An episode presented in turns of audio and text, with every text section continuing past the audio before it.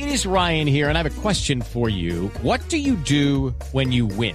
Like, are you a fist pumper? a woohooer, a hand clapper, a high fiver. I kind of like the high five, but if you want to hone in on those winning moves, check out Chumba Casino. At ChumbaCasino.com, choose from hundreds of social casino style games for your chance to redeem serious cash prizes. There are new game releases weekly, plus free daily bonuses. So don't wait. Start having the most fun ever at ChumbaCasino.com. No purchase necessary. BGW. Void were prohibited by law. See terms and conditions. 18 plus. Digo, vamos a la capital vallecaucana, nos atiende el doctor César Prieto, es el presidente de la Federación Médica del Valle del Cauca y presidente encargado de la Federación Médica Colombiana. Doctor Prieto, muy buenas tardes. Buenas tardes para usted y para sus oyentes. Doctor Prieto, primero quisiera que habláramos sobre lo que están observando ustedes desde la Federación Médica Vallecaucana frente a la crisis del hospital universitario de ese departamento. ¿Cómo la ven? ¿Cuál es el diagnóstico que ustedes pueden hacer? Pues el diagnóstico que podemos hacer es que el que hemos venido haciendo hace 20 años con la situación del Sistema Nacional de Salud. Esta no es la primera crisis del Hospital Universitario del Valle.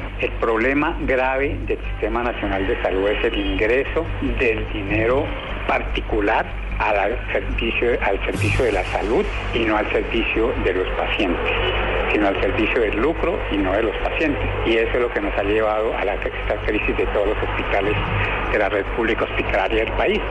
¿De qué manera se podría solucionar la situación coyuntural que hoy vive el Hospital Universitario del Valle, doctor Prieto? Una situación básica, fundamental de, de la mejoría de la situación es aplicando la ley estatutaria 1751 que fue aprobada, en la cual se tiene que acabar con intermediación financiera. Pero como eso no lo podemos hacer en esta semana, entonces eh, la única solución que se le puede ver a esta situación coyuntural es a una inyección de dinero. Y los dineros tienen que ser la deuda que tienen las EPS y una, una un salvavidas provisional, porque ese es otro, otro de agua que le vamos a poner, mientras logramos que realmente el Estado tome su función como responsable de la salud de todos los colombianos y aplique la ley estatutaria que fue aprobada por el Congreso y que fue modulada por la Corte Suprema por la Corte Constitucional para que la cambiara el Sistema Nacional de Salud. Doctor Prieto, hoy el Hospital Universitario del Valle agoniza por la falta de pago de la CPS a sus cuentas es el principal factor, porque, porque en ese momento se le está debiendo plata a todo el mundo, a los proveedores, a los trabajadores. entonces, por eso es que el hospital no está funcionando en debida forma. En este momento, el, funcionamiento del hospital lo está manteniendo los estudiantes, los residentes y los profesores de la Universidad del Valle. Es lo que ha mantenido el hospital medio abierto, funcionando a media máquina. ¿De cuánto es la deuda hoy de la CPS con el Hospital Universitario del Valle aproximadamente, doctor Prieto? Eh, lo que se eh, ha, habido una serie de, cifras que se han dado, pero en todo caso eso gira alrededor de los 100 mil millones de pesos de diferentes CPS, tanto el régimen subsidiado como el régimen contributivo. Eh, esa es la, la, situación más o menos que se encuentra en ese momento. La actuación del ministro de Salud Alejandro Gaviria y de sus funcionarios para solucionar la crisis ha sido adecuada, ha sido suficientemente fuerte. No, no, es que nosotros no, por eso nos, nos, hemos visto como, como abandonados, porque es que la política del señor ingeniero ministro de Salud ha sido como muy displicente, ha sido como muy mirando las cosas como, como si no tuviera eh, eh, la obligación de resolverlas, sino tratando de echar el agua sucia primero a los médicos y luego a la administración de los hospitales públicos que no tienen tampoco la culpa de la situación porque los hospitales públicos los pusieron a hacer empresas a rendimientos, pero los hospitales no, no se preparan ni tecnológica ni en, la, ni en los funcionarios para poder hacer una facturación y poder ser rentables.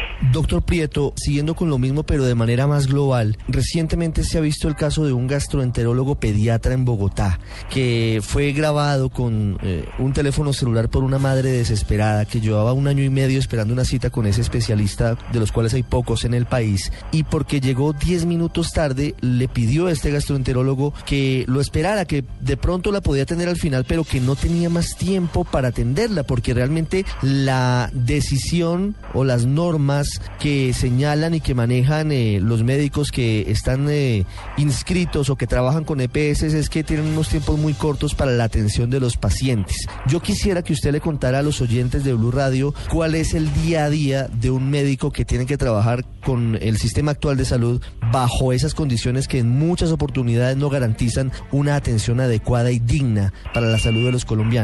Yo creo que lo que primero tenemos que decirle a, todo el pueblo colombiano es que los médicos hemos sido tan víctimas del sistema como los pacientes, porque el personal de salud del sistema nuestro es el que ha llevado, como dice la gente, del bulto de la situación.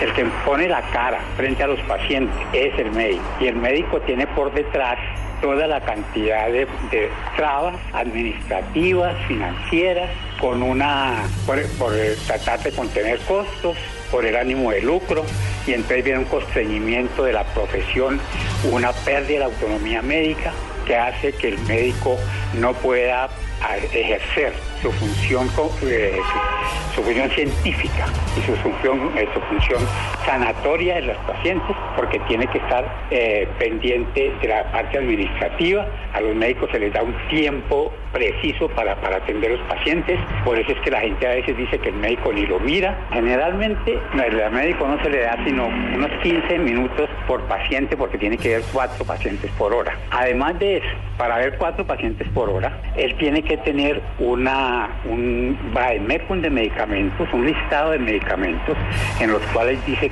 qué puede formular y qué no.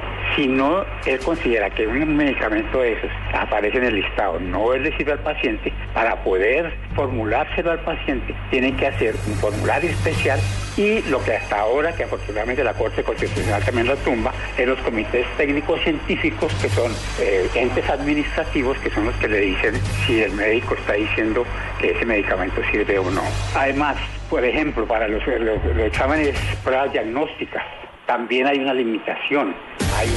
Un, médico general, por ejemplo, no puede formular o pedir una radiografía especial, un examen de laboratorio especial. Ese paciente tiene que ir nuevamente a los, a los, eh, comités técnicos científicos, en el mejor de los casos, porque en la mayoría de los casos el que resuelve eso es una, una operadora, una recepcionista que tiene un listado de procedimientos que puede aceptar el médico y puede aceptar la entidad hechos por los médicos. El panorama, la radiografía de la situación muy grave de la salud en Colombia desde la óptica de los médicos, que como lo dice el doctor Prieto, desde la ciudad de Cali también son víctimas de este muy, muy grave paciente como es el sistema de salud de nuestro país.